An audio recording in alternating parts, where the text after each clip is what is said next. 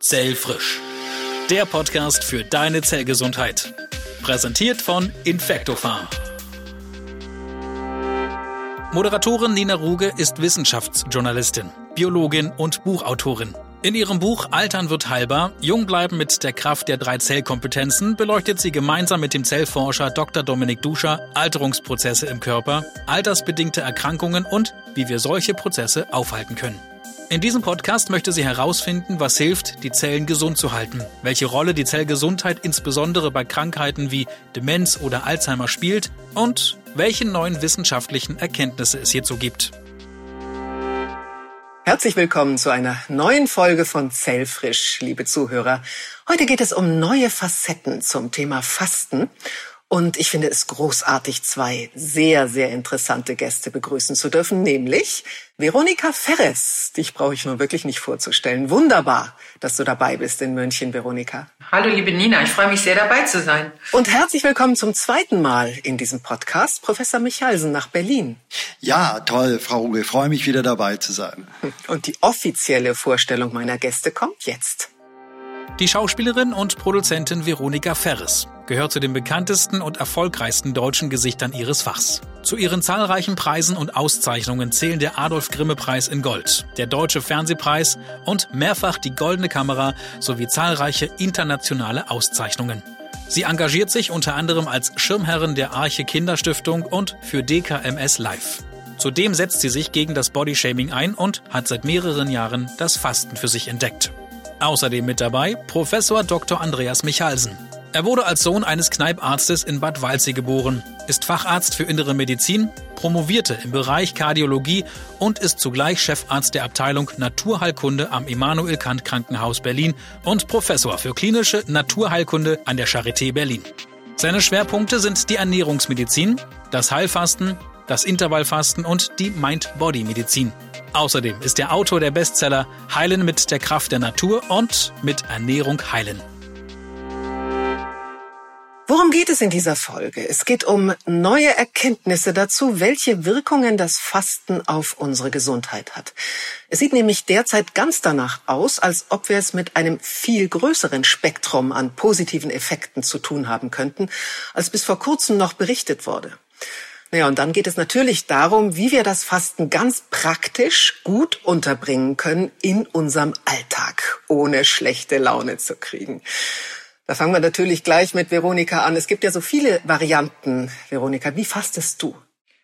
Ich habe für mich herausgefunden, dass 16.8 äh, für mich das Beste ist. Warum? Es ist am einfachsten für mich, auf das Frühstück zu verzichten. Ich weiß, es sollte eigentlich das Abendessen sein, aber das äh, bekomme ich aus äh, Geselligkeitsgründen nicht hin.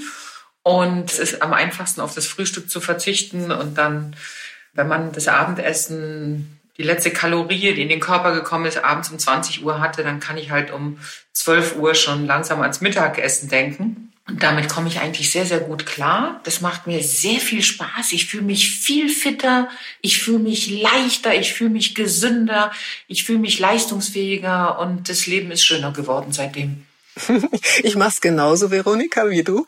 Und natürlich muss Herr Professor Michalsen nachher uns äh, mal ganz klar sagen, ob abends wirklich sehr viel besser ist als morgens. Aber erstmal würde ich wahnsinnig gerne von Ihnen wissen, Herr Professor, Sie fasten natürlich. Wie fasten Sie?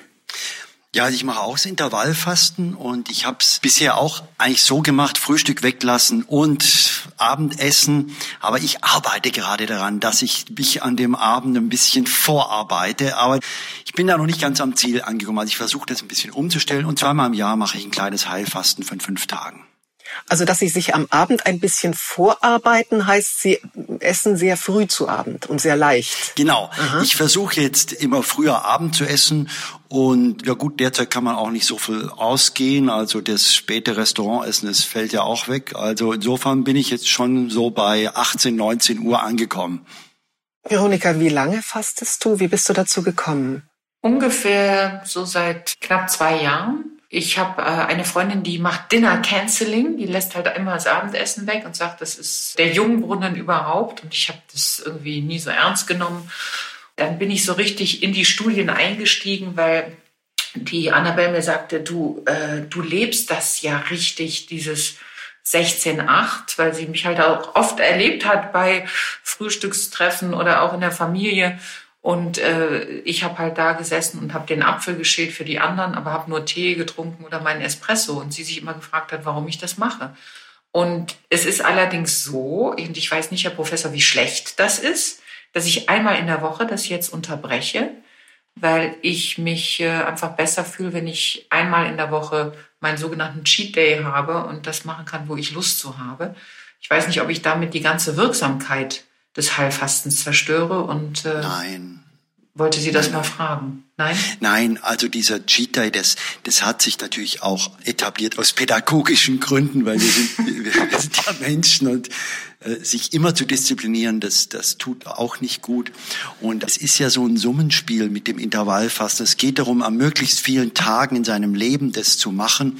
Und wenn da dann am Ende des Lebens dann so ein paar hundert Cheat Days dabei sind, das spielt keine Rolle. Okay, das ist gut zu hören. Ich kann schon zusammenfassen, Veronika, du versuchst so gut wie jeden Tag Intervall zu fasten. Absolut. Ich habe wirklich ganz viel ausprobiert. Das Härteste, was ich mal gemacht habe, war 21 Tage nichts zu essen. Und ich fühlte mich schon wie die Mönche in Tibet und habe dann auch ganz langsam angefangen, wieder Nahrung aufzunehmen. Aber den Fehler, den ich da gemacht habe, war, dass ich eine Saftkur gemacht habe. Und ich habe im Nachhinein erst gelernt, dass bei der Saftkur ja die Ballaststoffe nicht mehr, die nicht mehr zu dir nimmst, der Körper einen ganz hohen Zuckerstoffwechsel hat und das überhaupt gar nicht gut ist. Also Saftkuren mache ich jetzt nicht mehr.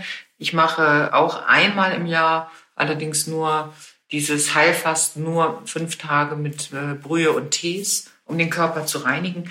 Aber diese äh, harte Tour wie damals, ich war dann stolz auf jeden Tag, den ich noch geschafft habe, mit den Saftkuren, das mache ich nicht mehr.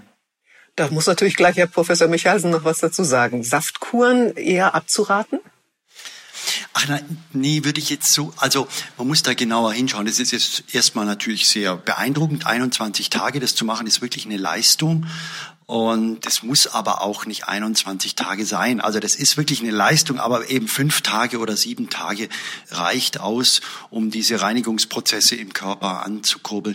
Und da gibt es natürlich Saftfastentraditionen, aber es gibt eben auch mit Suppen oder es gibt auch mit Porridge, also mit Getreideschleim. Aber wenn ich Sie unterbrechen darf, Herr Immer. Professor Michalsen, das ist das, Veronika fragte ja eben nach dem Zucker in den Säften. Ja, der Zucker. Es ist schon so, es gibt kritische Einwände von Seiten der, der Wissenschaft, die sagen, ja Mensch, dann fastet ihr, aber ihr nehmt Säfte zu euch und da ist ja Zucker drin. Aber es ist eine sehr, sehr geringe Menge Zucker. Aber richtig ist, es wäre noch besser, das wären keine süßen Säfte. Deswegen haben wir bei uns am Krankenhaus auch die ganz süßen Säfte ausgemustert und wir haben jetzt eigentlich nur noch Gemüsesäfte, Porridge und solche Sachen dabei. Da ist schon was dran, aber letztlich kommt es darauf an, sehr, sehr wenig Kalorien zu sich zu nehmen und die Rest-Minikalorien, das ist gar nicht so wichtig, was man da dann zu sich führt. Also Veronika, du hast jetzt das Intervallfasten so richtig komplett in dein Leben eingebaut. Ja. Wenn du drehst, wenn du richtig, also natürlich musst du dich da wahnsinnig konzentrieren, musst Text im Kopf haben und auf so viele Dinge parallel achten. Kannst du das gut mit deinem Beruf verbinden? Ich kann das hervorragend mit meinem Beruf verbinden. Ich mache morgens äh, meinen Sport und dann gehe ich halt zur Arbeit und ich freue mich richtig auf das Mittagessen. Das ist fast schon eine kindliche Vorfreude, die mir gut tut, die meiner, äh, meinem Seelenzustand gut tut. Und äh, trotzdem ist es so, dass ich in diesen sechs Stunden, in denen ich Nahrung zu mir nehme, dann auch versuche, keinen Mist zu essen, sondern wirklich viel Gemüse, Obst und auch proteinreich mich ernähre, sodass äh, der Muskelaufbau bei dem Sport, den ich mache, ähm, auch, auch stattfinden kann. Und das ist ein Zustand, der ist, der fällt einem die ersten paar Tage schwer und dann läuft das eigentlich ganz wie von selber und man erinnert sich dran, wie viel besser man sich fühlt. Und deshalb lässt man dann die Finger vom Nutella-Brot in der Früh.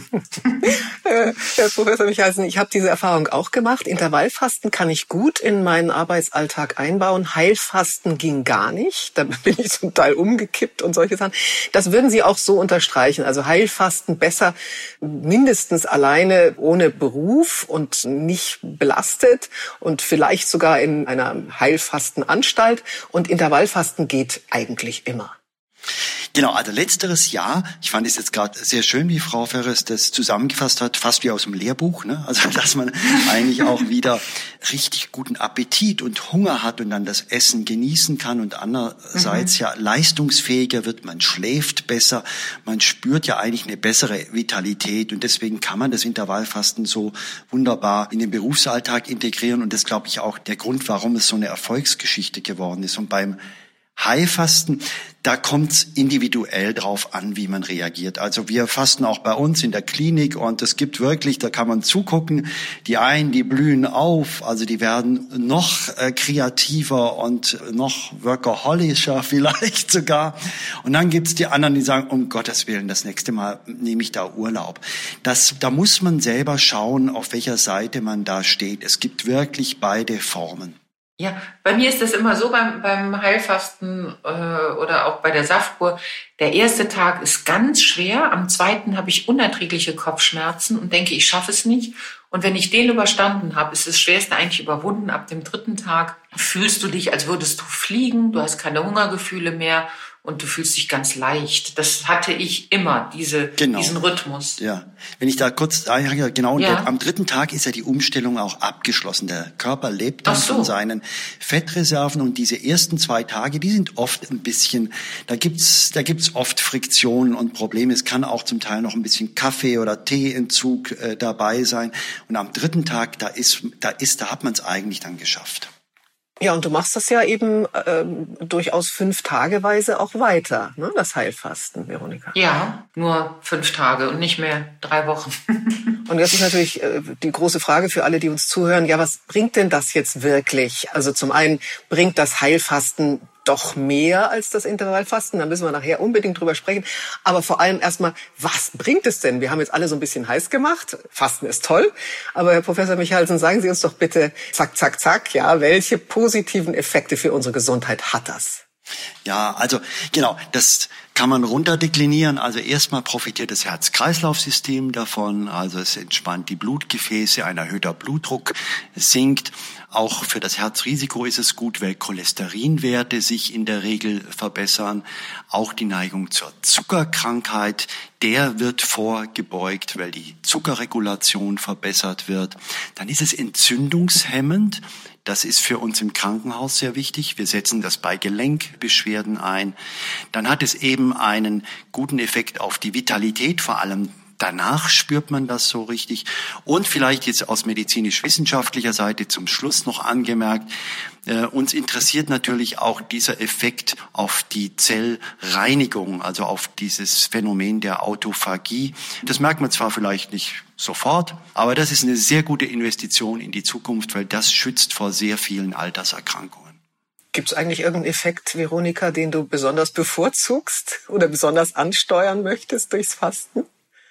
Also erstmal das Gewicht halten und die gute Laune. Natürlich äh, langfristig gedacht finde ich es ganz, ganz wichtig, dass man rechtzeitig was für die Krankheiten, die dann hoffentlich mal in 20 oder 30 Jahren auf einen zukommen, dass man rechtzeitig dafür was tut. Ich habe gelesen, dass es gegen Demenz ist. Ich finde es ganz wichtig, dass man alles Mögliche tut, um vom Herzkreislauf fit zu bleiben. Das heißt, keine Verkalkung in den Arterien, somit Schlaganfall vorbeugend, Herzinfarkt vorbeugend. Das sind natürlich Nebeneffekte, die absolut überzeugen. Demenzvorbeugung, glaube ich, hatten Sie eben gar nicht genannt. Herr Professor Michalsen, gehört dazu, ne? Ich habe ich hab das unter die Alterserkrankung. Genau. ja. ja. Naja, und wir hatten das ja auch lang und breit in unserem Podcast Folge 3 von Zeltfrisch. Genau. Genau. Aber es ist so, also Demenz wird äh, auch vorgebeugt, das ist tatsächlich der Fall. Ja, und jetzt interessiert natürlich Veronika und mich aus ihrem Munde zu hören, wie unterscheidet sich jetzt in der Effizienz, was die positiven Gesundheitseffekte angeht, das Intervallfasten vom Heilfasten und Sie sind ja auch noch Fan, da bringe ich noch was Drittes ins Spiel, des moderaten Fastens. Also wie unterscheidet sich die Effizienz und die Wirkung dieser Fastenarten? Also vielleicht, um es auf den Punkt zu bringen, dass das Heilfasten mehrere Tage am Stück, das ist so ein Turbo. Also das heißt, wir haben sehr, sehr starke Effekte. Zum Beispiel, wenn jetzt jemand Rheuma hat, dann kann er zugucken, wie die Schwellung abnimmt. Das würde beim Intervallfasten so nicht passieren. Beim Intervallfasten gibt es auch einen entzündungshemmenden Effekt, aber der baut sich über Wochen und Monate erst auf. Und deswegen quasi dieser Begriff Heilfasten, der heißt ja quasi Therapiefasten. Wenn wir eine schnelle Therapie brauchen, dann ist Heilfasten das Richtige. Und das Intervallfasten ist eher eine Investition in die Zukunft. Das ist eine richtige präventive Maßnahme. Und das moderate Fasten, das macht es noch leichter, das in den Alltag einzubauen. Also das modifizierte Fasten oder die Fastenform mit mehr Kalorien, die sind für uns nochmal so ähm, alltags kompatibler. Da isst man halt äh, Gemüse und äh, ein paar nette Dinge, aber keine Kohlenhydrate. Keine Kohlenhydrate ist schwierig, aber sehr, sehr wenig Kohlenhydrate. Ja. Also Herr Professor Michalsen, jetzt müssen wir natürlich die Frage klären, die wir am Anfang aufs Tablett gebracht hatten. Intervallfasten, lassen wir da besser morgens die Mahlzeit weg oder abends. Ich habe jetzt in der Vorbereitung meines Praxisbuchs zum Buch Altern wird heilbar von mehreren Experten ganz klar die Ansage bekommen, abends weglassen bringt sehr viel mehr. Sie haben es ja vorhin auch schon angedeutet, dass Sie das selber für besser halten. Äh, aber für wie besser halten Sie das, dass man auf diese wirklich soziale Verarmung sich dann wirklich einlässt? ja, Genau, also die, Antwort ist sozusagen so ein typisches Jein, also ob jetzt das äh, Intervallfasten mit Abendessen weglassen besser ist. Es stimmt schon, es gibt mehr und mehr wissenschaftliche Studien, die zeigen, dass wenn man das vergleicht, Dinner Canceling gegenüber Frühstück weglassen, im amerikanischen dann Breakfast Skipping, dann ist Dinner Canceling besser. Aber zu der Geschichte gehört auch der zweite Teil. Wenn man vergleicht Intervallfasten mit Frühstück weglassen gegenüber gar keinem Intervallfasten, dann ist diese Form des Intervallfastens immer noch besser als nicht Intervall zu fasten.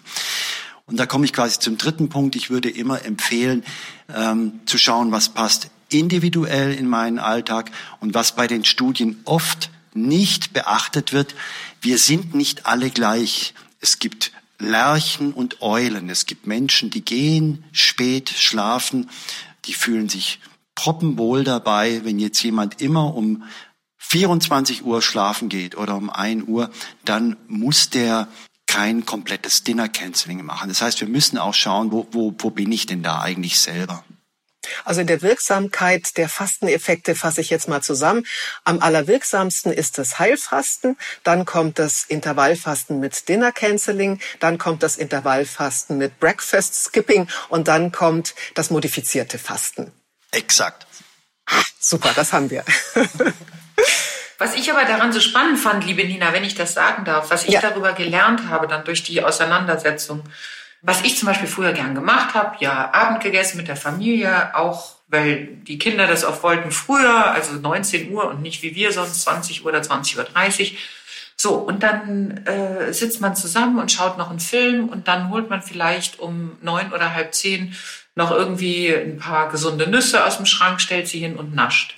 Dass also jede Kalorie, die durch meinen Mund zu mir kommt, die Uhrzeit bestimmt, ab wann das Intervallfasten gilt. Und da ist keine Ausnahme. Und dieses sozusagen Abendnaschen habe ich seitdem aus meinem Leben eliminiert. Und das ist, glaube ich, sehr, sehr wichtig, dass man nicht da noch sitzt und sich dann noch irgendwie die Nüsse genießt und eigentlich damit ganz viel kaputt macht und das vom Abendessen anmisst. Und dieses, was das späte Essen auch mit dem Stoffwechsel macht und wie das eigentlich ja den Körper belastet und ihn daran hindert, die Zellen zu erneuern und den Körper zu reinigen dass man ihm die Zeit da geben muss.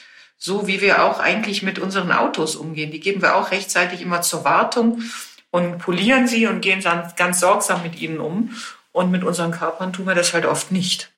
Zu dieser Reinigung, also zu dieser Autophagie kommen wir ja gleich noch, unbedingt. Aber Herr Professor Michalsen, diese Nuss am Abend zum Beispiel, was, was darf man denn sich eventuell, ja, das ist ja schon noch mal was anderes. Aber gibt ja. es denn so kleine Dinge, wenn der Heißhunger kommt und man macht also dieses Intervallfasten, egal jetzt ob morgens oder abends, äh, gibt es denn so ein paar Dinge, die Sie uns sagen könnten, die uns das Leben dann ein bisschen vereinfachen, so dass wir äh, den Brüllhunger überwinden? Darf man da mal eine Nuss essen?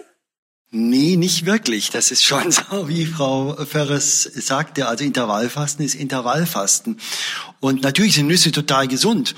Aber die sollte man dann halt zu einer anderen Tageszeit verzehren. Also klar, ich werde wahnsinnig oft gefragt, weil ich, weil äh, zum Kaffee, wie ist das? Darf da jetzt noch ein kleines Häubchen Milchschaum drauf sein? Da würde ich dann ja, schon ein Auge Frage. zudrücken ja. und sagen, wenn das ganz klein ist, dann geht es. Aber da muss man drauf achten, weil wenn man in Italien Cappuccino trinkt, dann weiß man, der ist immer noch sehr, sehr dunkelbraun. Ne?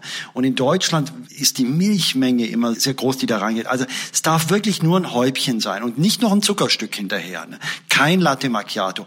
Man darf sich da einfach auch nicht nicht zu viel anschummeln. Ne? Ja, Veronika sagt auch wirklich nein. Sie schüttelt mit dem Kopf nein. nein ja, und nein. das ist auch das Problem bei der Beratung, weil wenn wir bei den Kalorien sind, dann das, man muss ja den Elefant im Raum begrüßen, dann muss man auch über Bier und Wein reden. Das sind auch Kalorien. Ne? Mhm. Und wie? Ja klar, ja. die gehen abends nicht. Ne? Also wenn man das Dinner Canceling macht, ist da auch natürlich keinen Ersatz durch ein schönes Glas Wein drin. Veronika, hast du vielleicht noch ein paar Tipps? Ja, und der große Cappuccino morgens um 8 Uhr, wenn man dann bis 2 Uhr trotzdem nichts isst, hilft auch nicht, weil damit nee. ist dann die Kette durchbrochen.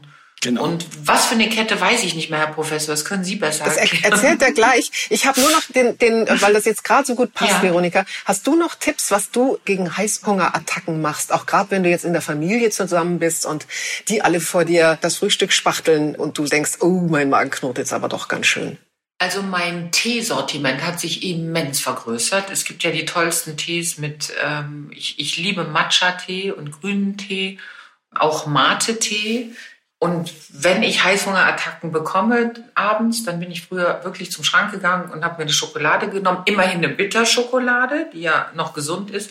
Und das mache ich jetzt nicht. Jetzt gehe ich an meine Teeschublade und trinke dann natürlich ohne Tein abends noch wunderbare Tees. Auch welche, die äh, manche schmecken ähm, wie, wie Kekse oder manche schmecken äh, die Tees nach Vanille oder da gibt's ja wirklich alle Geschmacksrichtungen, die mich dann aber auch, dann wird mir warm im Bauch und die mir eine große Befriedigung geben.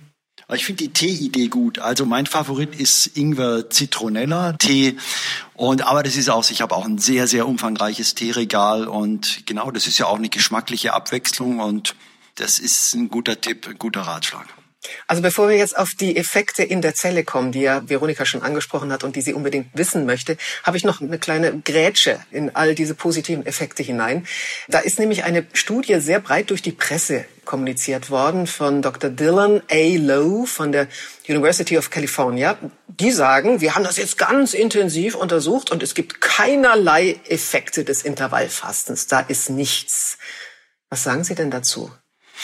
Also ich bin ja immer ein sehr höflicher Mensch in, in, der Regel, aber bei der Studie muss ich wirklich sagen, die ist methodisch so schlecht. Also man würde sagen grottenschlecht, dass es schon verwunderlich ist, dass die in dieser Zeitung auch publiziert wurde. Ich glaube, die wurde publiziert, weil das Thema so heiß ist, weil das einfach so ein Thema äh, en vogue ist. Die haben diese Studienteilnehmer ja nicht mal persönlich wie das sonst üblich ist in der Studie, gesehen und untersucht. Das äh, wurde alles online gemacht. Also diese Studie ist nach meiner Meinung überhaupt gar kein Beleg. Es gibt viele, viele andere Studien, die sehr gut methodisch sind und die haben ähm, ganz andere Effekte gezeigt. Aber klar, man muss trotzdem als Wissenschaftler kritisch bleiben. Wir brauchen noch mehr Daten, aber die Studie, die würde ich jetzt mal eher vergessen. Da fällt uns ein Stein vom Herzen. Ich finde es schlimm, dass sowas veröffentlicht wird und dann ganz viele Menschen wieder, es gehört ja auch wirklich Disziplin dazu und man muss sich damit identifizieren, um das auch wirklich jeden Tag umzusetzen. Und ich finde es dann ganz schlimm, dass solche Studien veröffentlicht werden und die Menschen verwirren und unsicher machen. Naja, das, das ist, glaube ich, so ein allgemeines Thema, was wir ja auch alle kennen. Das, das Intervallfasten ist sehr, sehr in, in Mode mhm. letztlich und viele Menschen machen das. Und das ist natürlich dann auch eine unglaubliche Neuigkeit, wenn man, wenn man ja, das klar. jetzt vom, vom Thron kippt. Ne? Ja, klar. Und die Wissenschaft ist da manchmal auch gar nicht so neutral, wie man denkt. Ja, und Veronika, das war ja auch ein ganz renommiertes Genre. Also von daher war das wirklich merkwürdig. Das hat ja auch Professor Michalsen gesagt. Er hat sich gewundert, dass Sie das überhaupt angenommen vorgenommen haben zur Veröffentlichung. Herr Professor, jetzt kommen wir zu den Wirkungen des Fastens auf die Zellen. Zellerneuerung, Zellreinigung. Bitte zusammenfassen. Ja gut, drei Effekte würde ich sagen passieren beim Fasten und die sind alle gut. Also den ersten Effekt möchte ich herausstellen, ist die Autophagie. Ne? Das ist diese Zellreinigung. Also wir werden ja alle alt. Und unsere Zellen werden alt und da sammeln sich natürlich auch Dinge an, die nicht mehr so gut funktionieren, alte Eiweiße, alte Zellorganellen. Und wunderbarerweise müssen die dann da aber nicht vor sich hin dümpeln, sondern der Körper hat einen Mechanismus, das kann man wirklich als so eine Art Müllrecycling auch umschreiben um hier quasi wieder sich aufzufrischen, zu regenerieren. Und das wird durch das Fasten ganz stark angekurbelt. Das ist wissenschaftlich sehr gut belegt. Zweiter guter Effekt ist, es werden neue junge Zellen vermehrt gebildet nach einem Fasten oder äh, wenn wir fasten. Und der dritte gute Effekt, der ist vor allem, wenn man schon unter Krankheiten leidet, jetzt wie Bluthochdruck oder Diabetes, da ist oft die Grundursache, dass die Steuersysteme, die sind überfordert, die sind überreguliert.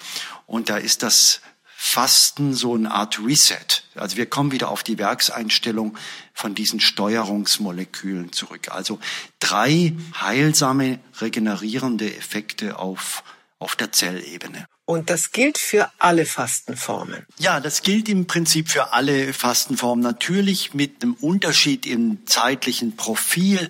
Das heißt, wenn wir jetzt Heilfasten über mehrere Tage am Stück, dann baut sich das immer stärker und sehr kräftig auf. Während beim Intervallfasten sind wir immer jeden Tag ein bisschen eine Stunde oder zwei am Ende dieser Fastenperiode auch in diesem Modus. Und so stottern wir uns dann sozusagen auch eine stattliche Summe an Autophagie dann zusammen.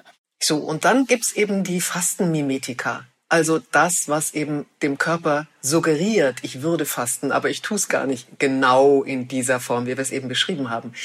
Dazu müssen Sie uns unbedingt auch aufklären. Ja, das ist natürlich was ganz Faszinierendes. Die Fastenmimetika, ich würde mal so sagen, es ist ein Wunschtraum. Also wenn das Fasten so toll ist und die Autophagie ankurbelt und uns verjüngt, dann liegt natürlich die Frage auf der Hand, ja, geht's vielleicht auch ohne Fasten? Weil das Fasten ist ja doch auch ein bisschen mühsam gelegentlich und wir müssen uns da disziplinieren. Und es gibt sehr, sehr viel Forschung in den letzten 20 Jahren dafür. Man muss fairerweise sagen, dass die meiste Forschung zu Substanzen enttäuschende Resultate produziert hat. Beispiel wäre Resveratrol in Wein. Das kann schon auch die Autophagie ankurbeln und auch fastenähnliche Wirkung haben, aber wir müssten so viel Rotwein täglich äh, davon trinken, mehrere Liter, dass die Nebenwirkungen also vergleichsweise sehr viel schlimmer wären. Aber nun gibt es tatsächlich, das, das kann ich ganz klar so sagen, da ähm, Hoffnung am Horizont und das äh, dreht sich um die Substanz Spermidin. Äh, Spermidin wird vom Körper hergestellt, wir können es auch über die Nahrung zu uns nehmen und die der, derzeitige Forschung sagt uns ziemlich genau, dass man damit tatsächlich die Autophagie enorm stimulieren kann.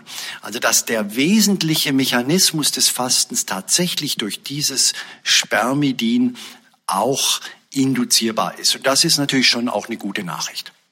Wenngleich jetzt das Spermidin die Autophagie gut ankurbelt, ersetzt es natürlich nicht komplett das Fasten. Wir haben beim Fasten natürlich sehr umfangreiche weitere Mechanismen, die günstige Wirkungen im Körper ähm, produzieren.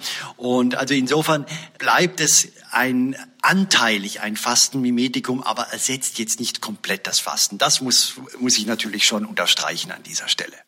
Äh, ja, da müssen wir natürlich noch nachfragen, Herr Professor Michalsen. Das Spermidin, davon weiß man ja, man nimmt das auch mit der Nahrung auf, man kann es im Körper selber auch herstellen, aber der Blutplasmaspiegel läuft immer weiter nach unten, wenn man älter wird. Sollte man dann ab einem gewissen Alter grundsätzlich Spermidin nehmen? Also eine genaue Altersgrenze tue ich mir schwer zu definieren. Es hängt natürlich auch davon ab, wie wir uns im Leben ernähren. Wenn wir immer Junkfood essen, dann fällt er ziemlich früh ab, der Spermidin-Level. Wenn wir uns gesund ernähren, dann hat das noch ein bisschen Zeit.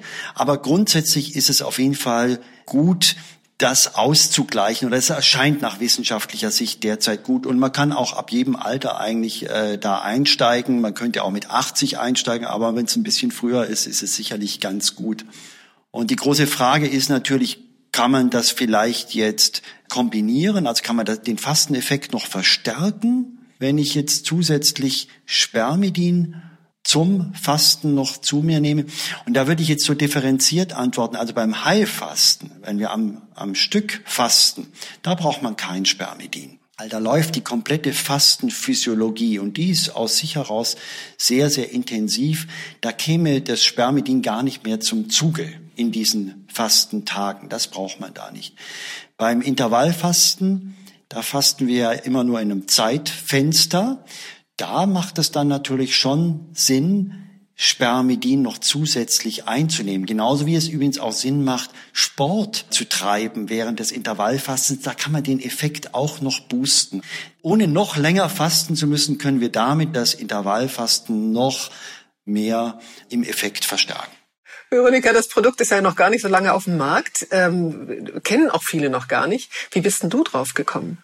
Ja, wie ich anfangs schon gesagt habe, durch ähm, eine ganz liebe Freundin, die auch zur Familie gehört.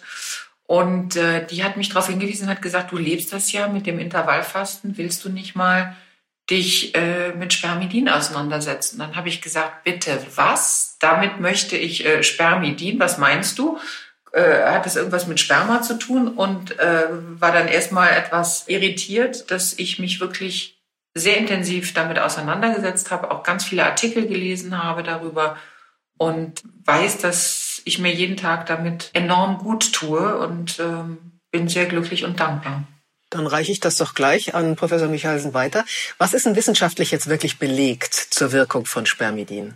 Also es ist sehr viel experimentell belegt. Also das ist Laborforschung und das sind äh, tierexperimentelle Forschung, die eben deutlich zeigen, dass äh, Spermidin zum Beispiel im Bereich der Herz-Kreislauf-Funktion Alterserscheinungen, also Alterserkrankungen vorbeugt.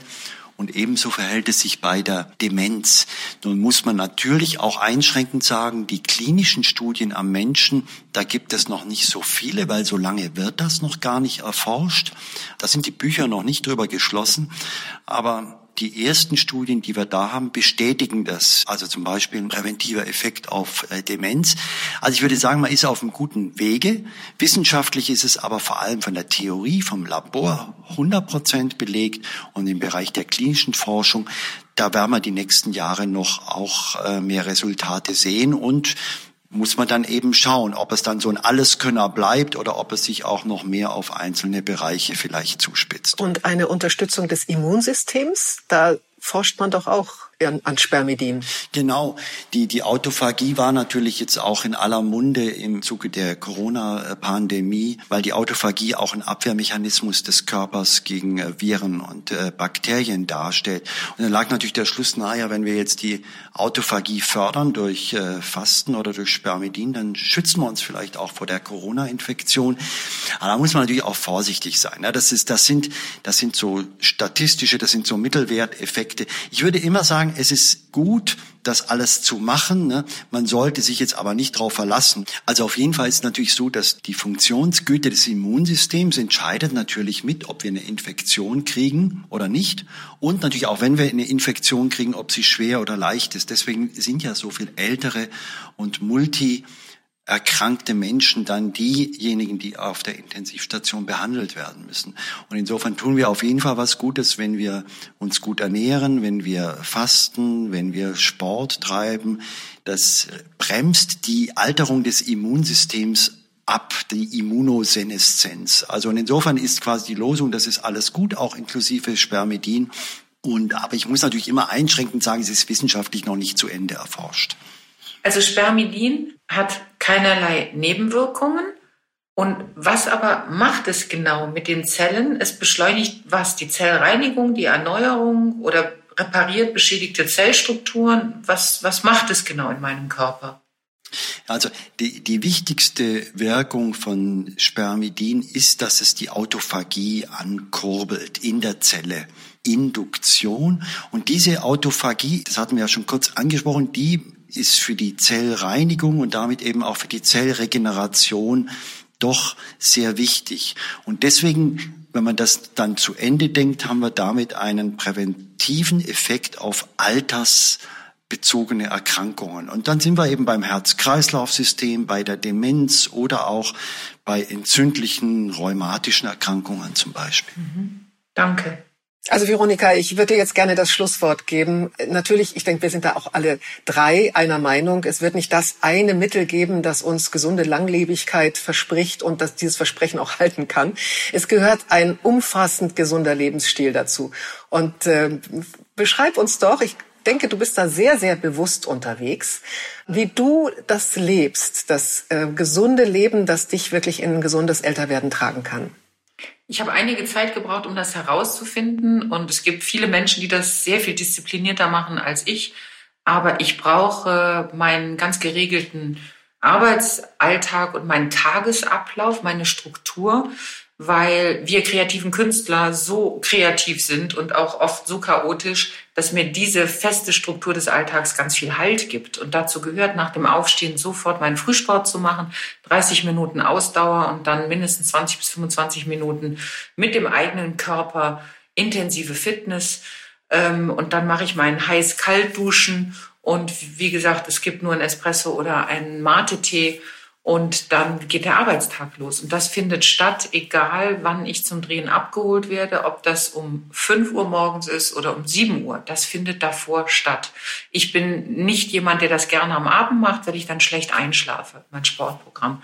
Ja, und dann geht's einfach sehnsüchtig, schaue ich auf die Uhr, bis es soweit ist, dass es Mittagsessenszeit ist und dann versuche ich innerhalb dieser sechs Stunden bis auf meinen Cheat Day in der Woche sehr gesund zu essen. Das heißt Nüsse, Äpfel, das, äh, meine Salate mit Kurkuma, äh, jeden äh, Espresso oder Cappuccino mit Zimt. Versuche viel Chili zu essen, auch Knoblauch zum Leidwesen meiner Familie.